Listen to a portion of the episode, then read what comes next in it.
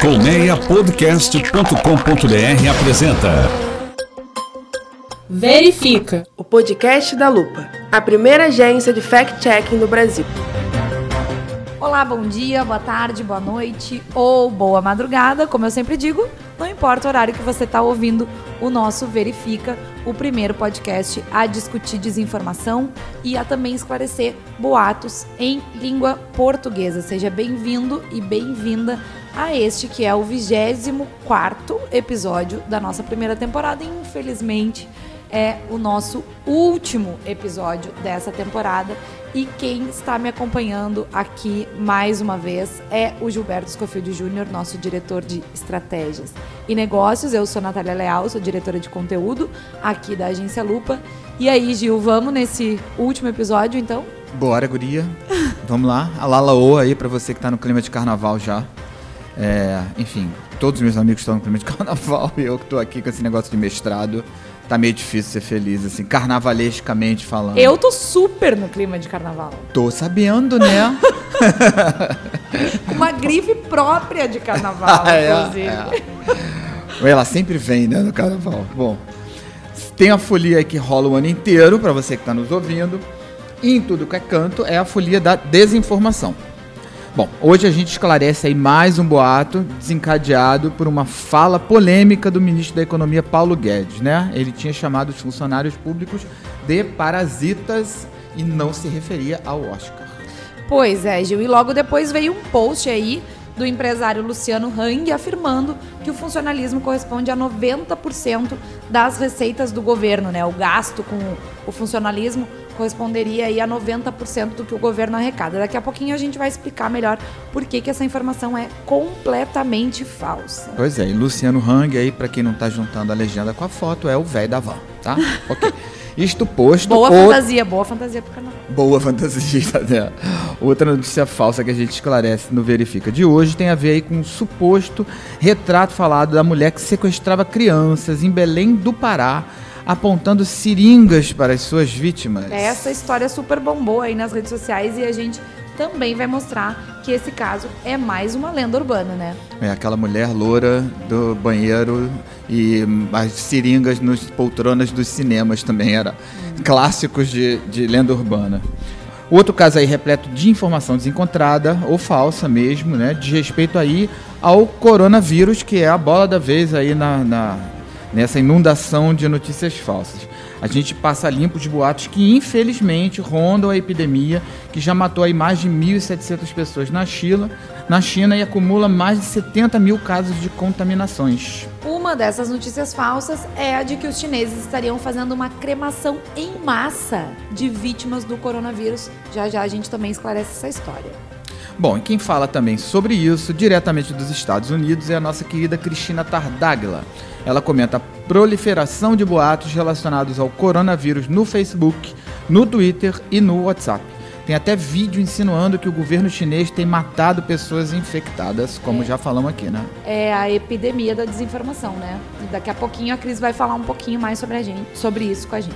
Pois é, e a gente esclarece também informações que circulam na internet sobre outro surto que tem causado bastante preocupação nos últimos tempos, o do sarampo.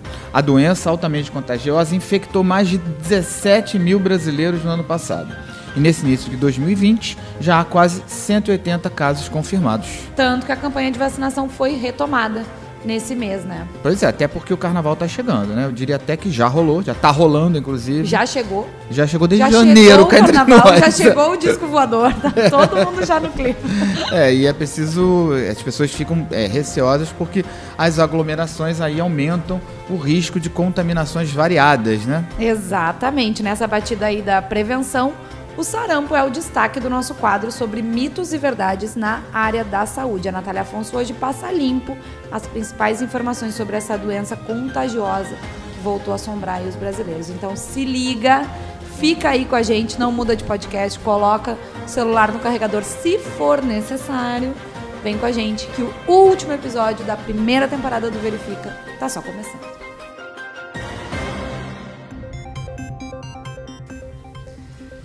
Bom, esse é o nosso último episódio, como eu falei, dessa temporada, mas antes da gente começar a comentar todos os nossos boatos, Eu vou lembrar você que a Lupa tá no Facebook, no Twitter, no Instagram e que a gente vai continuar verificando informações e vai continuar postando lá e também colocando tudo lá no nosso site no www.lupa.news.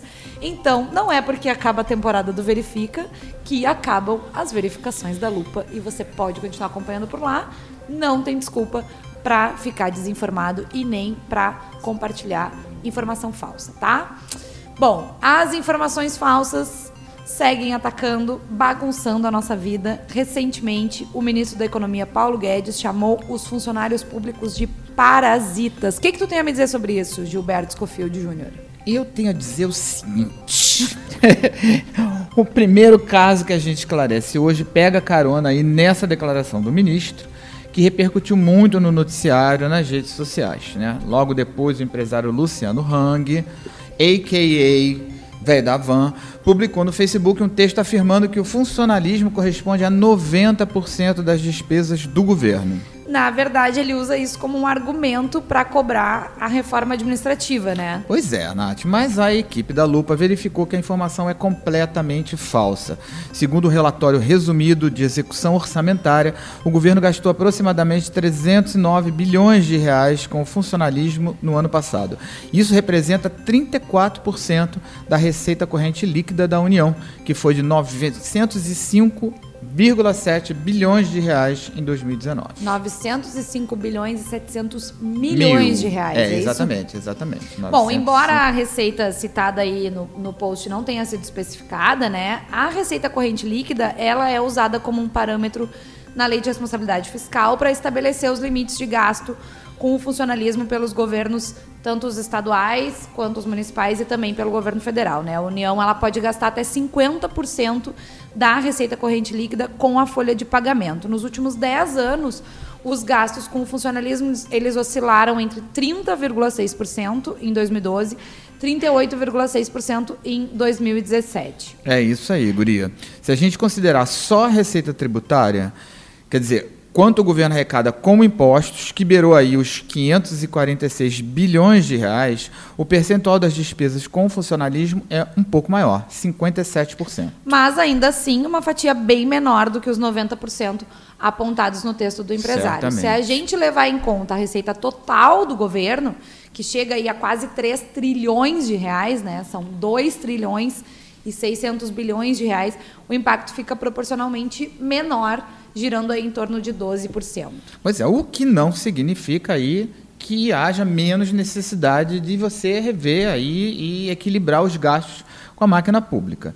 Embora seja falsa a informação de que o funcionalismo corresponde a 90% das despesas do governo, eu diria que a reforma administrativa é mesmo, já há algum tempo, um dos deveres de casa aí de administração pública que a gente tem. Pois é, Gil, bem observado. E também é importante a gente mencionar que é bom ficar sempre de olho quando a gente está falando de números de arrecadação e da, do quanto correspondem as coisas, né? Porque esse é um assunto complexo, um assunto que tem muito dinheiro, os valores Exatamente. são absurdos, né? A gente está falando aí de trilhões de reais. É. E todo e... mundo manipula número para né, referenciar aquilo que está falando. É muito pra... fácil a gente se perder nesse Isso. negócio, né? Então, sempre que você aí que está nos ouvindo vir alguma coisa nesse sentido, dá uma olhada, vai lá no portal da transparência, vai lá no relatório de, de execução orçamentária.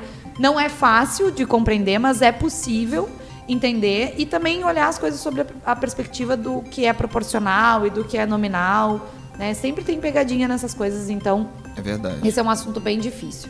Mas vamos lá então para o nosso segundo caso. Bora nessa, Guria.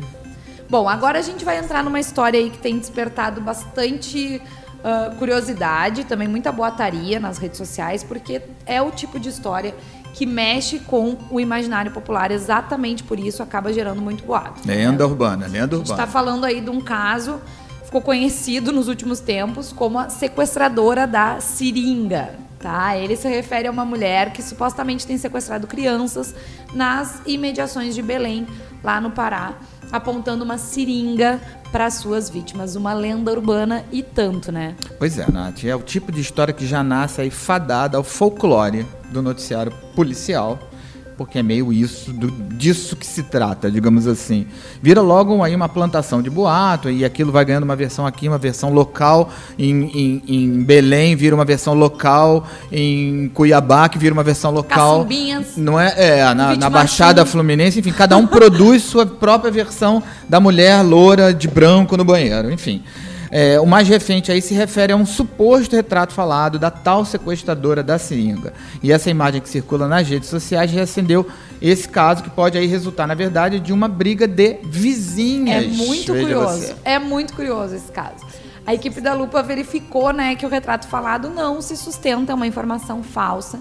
Ele até foi feito pela Polícia Civil do Pará, tá? Mas com base nas acusações de uma vítima que acabou não se confirmando, a própria polícia depois informou que essas acusações não eram verdadeiras. Pois é, segundo o delegado-geral Alberto Teixeira, o retrato falado não condiz com a realidade, ou seja, a polícia não tem evidências concretas da tal sequestradora.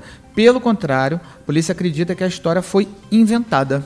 Bom, a gente vai relembrar então aí rapidinho esse caso que tem essa cara aí de lenda urbana, tá? No dia 17 de janeiro de 2020 desse ano, uma moradora de Belém registrou um boletim de ocorrência referente a uma tentativa de sequestro. Ela disse que foi abordada enquanto caminhava com a filha por uma mulher segurando uma seringa que continha um líquido vermelho. Essa mulher exigiu que ela entregasse a filha, caso contrário a criança seria infectada. Não se sabe com o quê. Com base nessa acusação, a Polícia Civil fez um retrato falado que foi divulgado, veja só, por vários veículos de comunicação do estado do Pará. Pois é, mas tem sempre um mais nessas histórias. Conforme as investigações avançaram, a polícia concluiu que o caso não era verdadeiro. Suspeitava-se de que a falsa acusação tenha sido uma tentativa de incriminar uma vizinha. Só que essa história acabou sobrando para uma outra pessoa, né? Uma servidora pública confundida aí com a suposta sequestradora, chegou a ser atacada por moradores na cidade de Ananindeua, que é na região metropolitana ali de Belém. Pois é, gente, mas a coisa não para por aqui, porque a imaginação humana é infinita no seu potencial de criar maluquice.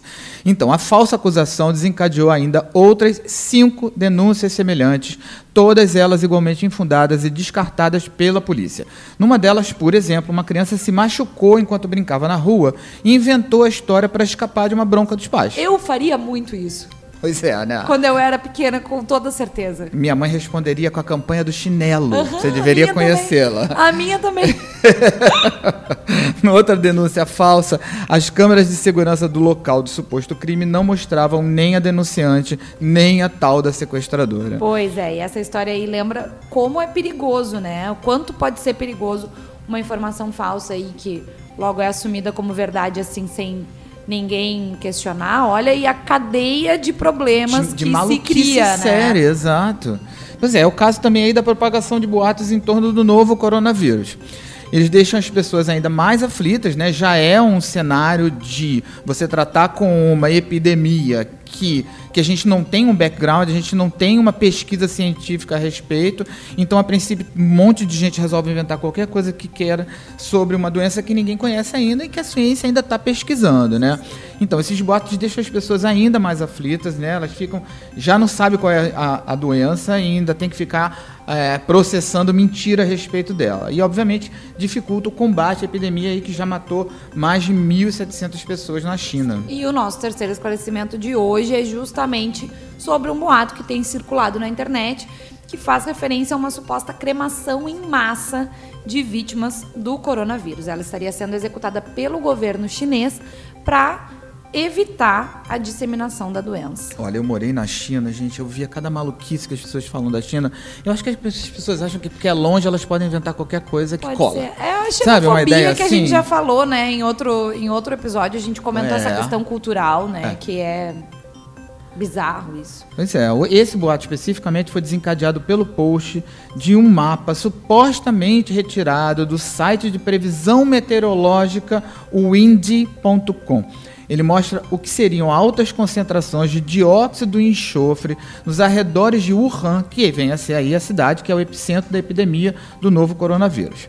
Bom, isso segundo a publicação seria um sinal de que a China está queimando corpos em massa para mascarar a real situação da epidemia. Só que não, né? Só que não, né? A informação chegou a ser publicada também em jornais e sites do Reino Unido, tá? O Daily Mail publicou, o The Sun também Tudo publicou. tabloide também. Exatamente. É toda uma Mas botaria. assim, independentemente de ser tabloide, tá lá publicado. É, pois é, o que E é mais tem- maluco ainda. Aquilo vai se propagando sem controle, né? E aí chancelado, né? Por uma E publicação, digamos assim, regular, né? Ainda que... que passa de um boato, né? É, é. Essas imagens, elas foram retiradas mesmo do site, tá? Do, do indie.com. Só que ele não é um site ahn, que tá fazendo uma- um retrato da realidade, assim, daquele momento, nesse Tempo caso. real, né? Não é Tempo tempo real. Ele utiliza, na verdade, dados históricos para prever a concentração de gases poluentes. Então, não é uma imagem de satélite daquele momento. O serviço, ele não consegue o, o Indy.com não consegue detectar essas mudanças rápidas, né, súbitas na concentração de dióxido de carbono, de enxofre, melhor dizendo, desculpa, em nenhum lugar do mundo e não teria feito isso ali na, naquela região. Né? Pois é. E a nossa querida Cristina Tardágala, que está de olho no que rola no mundo da checagem, fala hoje sobre tana, coronavírus. Não podia deixar de ser, né, gente? A disseminação de informações falsas sobre esse tema ainda é muito grande. Pois é, e tá circulando um vídeo que supostamente mostra policiais chineses matando pessoas contaminadas com a doença. Eu tô muito intrigada com essa quantidade de desinformação sobre as tentativas do governo chinês de parar a É. disseminação, seja queimando corpos, seja assassinando pessoas, Isso. seja Prendendo né, em massa, que, é. que isso é um retrato dessa, desse desconhecimento da cultura, né, que a gente falou antes, né? Então a, a Cristina fala desse vídeo aí, né, desses, desses policiais, explica um pouquinho melhor isso pra gente. A Cristina, vocês já sabem, fundadora da Lupa, diretora adjunta da IFCN, International Fact Checking Network, que a rede aí que reúne as plataformas de checagem em todo o mundo e que tá com uma força-tarefa especial para parar a desinformação sobre o coronavírus, né? Com várias iniciativas aí ao redor do mundo. Cris, fala pra gente, conta um pouquinho melhor essa história. Oi, Nath. Oi, Gil.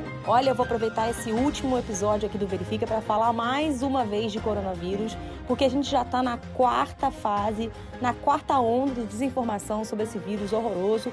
E vocês estão vendo aí, vocês acabaram de fazer essa checagem incrível sobre o SO2, sobre o Wuhan, na província de, Hubei, na China, e dizendo aí claramente que isso, essa informação é falsa, os dados da NASA indicam que não tem nada disso, é, não tem ninguém sendo cremado por lá. Eu queria acrescentar uma checagem incrível que foi feita por nada mais nada menos do que cinco plataformas, gente. O Snopes nos Estados Unidos, o Boom Live na Índia, Tempo na Indonésia, Dubava em Gana e Pesa Check em Quênia tiveram que verificar uma loucura que está circulando na internet e de pessoas dizendo que, veja bem, que o governo chinês teria ido à Corte Suprema pedindo solicitação, uma autorização para matar 20 mil pessoas infectadas pelo coronavírus. Uma grande lorota, uma bela de uma mentira que está sendo disseminada pela internet. Gente, as cinco plataformas fizeram uma grande checagem aí e mostraram, primeiro, que essa notícia vem de um site muito estranho que normalmente publica, entre muitas aspas, reportagens bem é, duvidosas sobre restaurantes dedicados a canibais e que tem como autores pessoas que nunca assinam matérias algumas, são simplesmente correspondentes locais que nunca apresentam suas fontes, né? Ou seja, são é, apenas é, divagações dessas pessoas. Também mostram nas checagens que não há repercussão nenhuma dessa informação em nenhum meio de comunicação sério, em nenhuma dessas, é, desses países, em nenhuma língua. E, por fim, é, os checadores mergulharam no site da Suprema Corte Chinesa, que sim, existe, e viram que não há nenhum, nenhum dado, nenhum tipo de registro sobre uma eventual consulta do governo chinês sobre essa possibilidade. Ou seja, não há de jeito nenhum uma tentativa de extermínio da raça humana ou dos enfermos, dos doentes com coronavírus lá na China. Enfim, há alguma coisa, um movimento muito louco nessa, nesse primeiro mês de coronavírus, é, de trabalho colaborativo que sendo feito aí a, a, sob a coordenação da IFCN. A gente está vendo esse momento em que parece ser que a nova onda é falar sobre casos de tentativas de morte em massa né, das pessoas.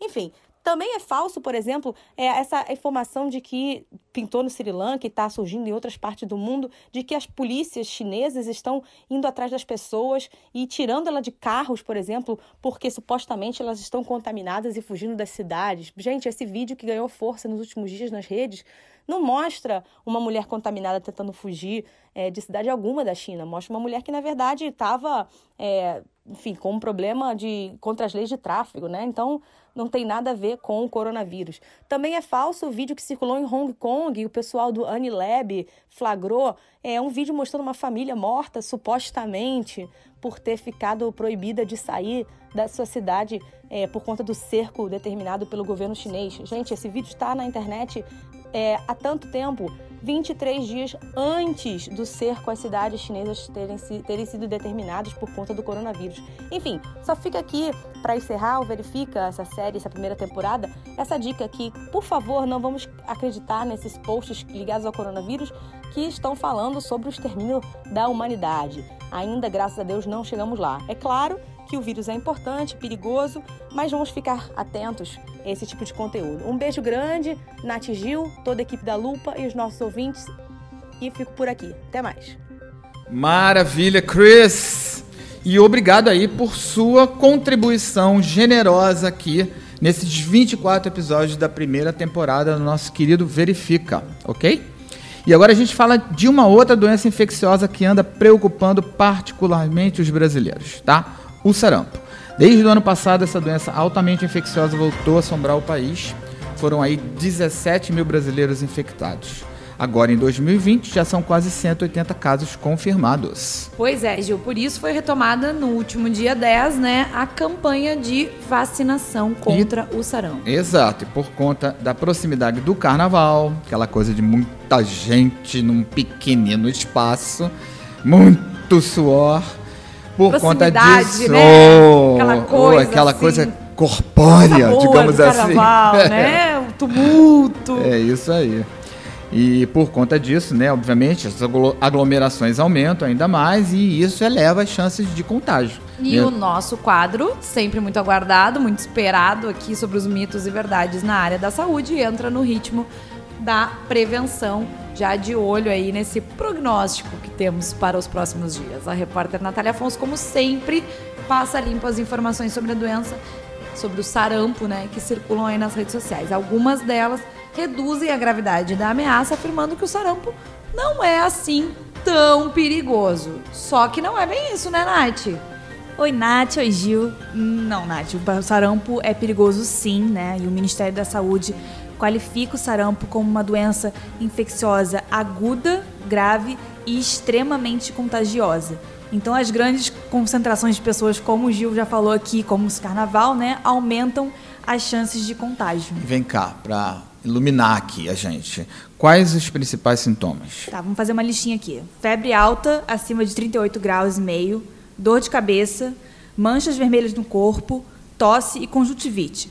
A pessoa que apresenta esses sintomas deve procurar, obviamente, um médico, um posto de saúde perto. E vem cá, quais são as maiores complicações da doença? Olha, Gil, há casos em que o sarampo ela, ele evolui né, para uma pneumonia, inflamações ou uma lesão no cérebro, podendo até levar à morte.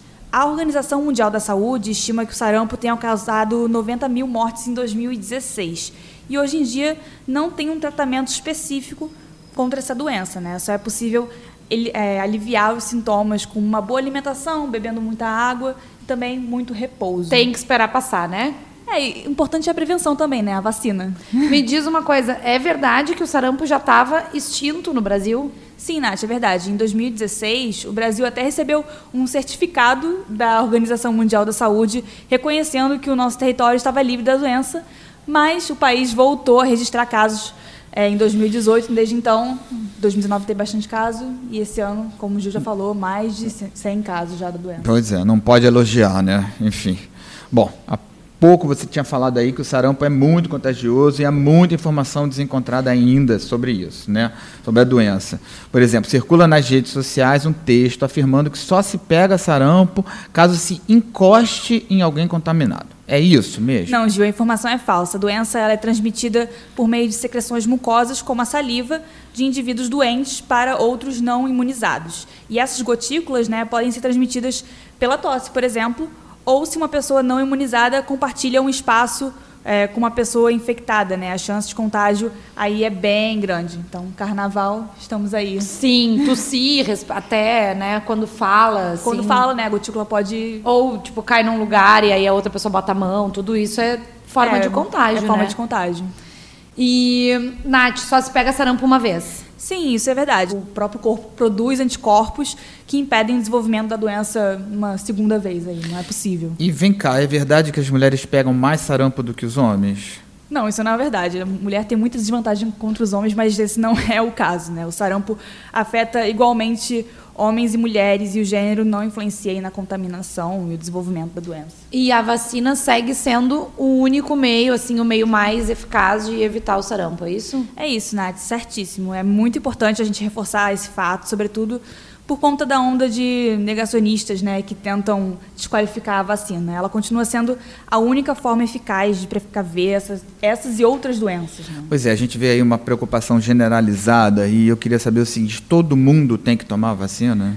Não, Gil, o Ministério da Saúde ele recomenda que não seja tomada por pessoas com suspeita de sarampo, gestantes e pessoas aí imunocomprometidas, ou seja, com problemas imunológicos. E vem cá, falando em imunização, como sempre você, Natália, a máquina é um mito. Meu Deus. Espanta os boatos e deixa a gente. O que você sempre repete isso. É. Eu acho Se engraçadíssimo. Quando você fala máquina mito, ela fala: Meu Deus. Ela não gosta. Ela não gosta de ser chamada de a máquina, o mito. Como se não Por fosse. que, como se Natália? não fosse- Por que tu Ah, não gosta? ah. Conta pra gente. Vergonha, né? Só isso, simplesmente vergonha. Ok. Mas Fofa! só lembrando aqui que a gente já falou sobre sarampo uma vez no Verifica, no segundo episódio. Caso a gente, por acaso, não tenha solucionado nenhuma dúvida, vai lá, volta, que ainda Solucion- tá... Solucionado alguma dúvida. Alguma dúvida. É. A gente tá, tem algumas coisas lá no segundo episódio do Verifica sobre sarampo. E também na área de saúde do nosso site, né? Também, isso. Pois é, mas é mito porque aí deixa a gente imune contra a informação falsa. Olha que bonitinho. Nossa máquina A da imunização. É, pois é. É isso aí, Gil. Assim a gente vai chegando então ao fim do nosso 24 episódio do Verifica, o último, lamentavelmente, desta primeira temporada, porém, podemos pensar em preparar outras coisas, né, para uma próxima temporada. Com certeza. Você aí que acompanhou a gente nessa jornada, muito obrigada por ter ouvido, por ter compartilhado as suas dúvidas, por ter escrito pra gente lá no lupa, arroba lupa.news. Esse e-mail continua, né, aberto para quem tiver dúvidas, para quem quiser contribuir com o nosso trabalho de checagem de fatos, não somente para o podcast, mas para todo o nosso trabalho. Esse ano a gente tem eleições, né? Então a gente segue monitorando tudo que todo mundo está falando e também monitorando as redes sociais para evitar que a gente tenha boatos aí se espalhando desenfreadamente, como a gente teve nas últimas eleições. Logo, logo, eu e o Gil voltaremos para esclarecer mais histórias, mais casos, alguns deles surreais, né? Cercados de fraude, Surreal. boatos, informações falsas, enfim. Essa é a missão da Lupa e essa é também a missão do Verifica. Eu lembro que para acompanhar as informações verificadas pela Lupa é só seguir a gente nas redes sociais e também acessar o nosso site. Gil, muito obrigada. Idem, idem. Muito obrigada por essa temporada. Nath, muito obrigada Foi um prazer estar aqui. por todos os esclarecimentos de saúde, por todas as imunizações contra as fake news envolvendo saúde, né? Essa é uma área bem sensível e a gente ah, agradece. Tenho certeza que nós três agradecemos todo mundo que nos ouviu, né? A produção e a reportagem do Verifica, todo mundo sabe, foram um trabalho hercúleo da equipe da agência Lupa, assim como o roteiro e a edição, que nesses 24 episódios ficaram por conta dos nossos amigos e parceiros do Colmeia Podcast, a quem eu desejo um obrigada muito especial. Um beijo para você que nos ouviu, segue com a gente lá no Lupa arroba lupa.news e também no www.lupa.news. Beijo, tchau. É isso aí, gente. Valeu a companhia aí nesses 24 episódios e um carnaval maravilhoso aí pra todo mundo. Beijo, tchau.